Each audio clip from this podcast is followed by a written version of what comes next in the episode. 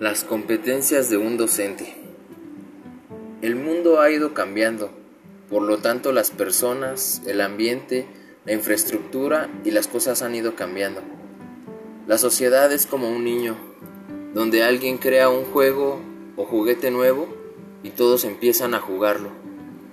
Claro que existen muchos niños que tienen ideas diferentes y esto mismo hace, es lo que hace que este juego sea más entretenido y divertido. La educación no se mantiene alejada del cambio.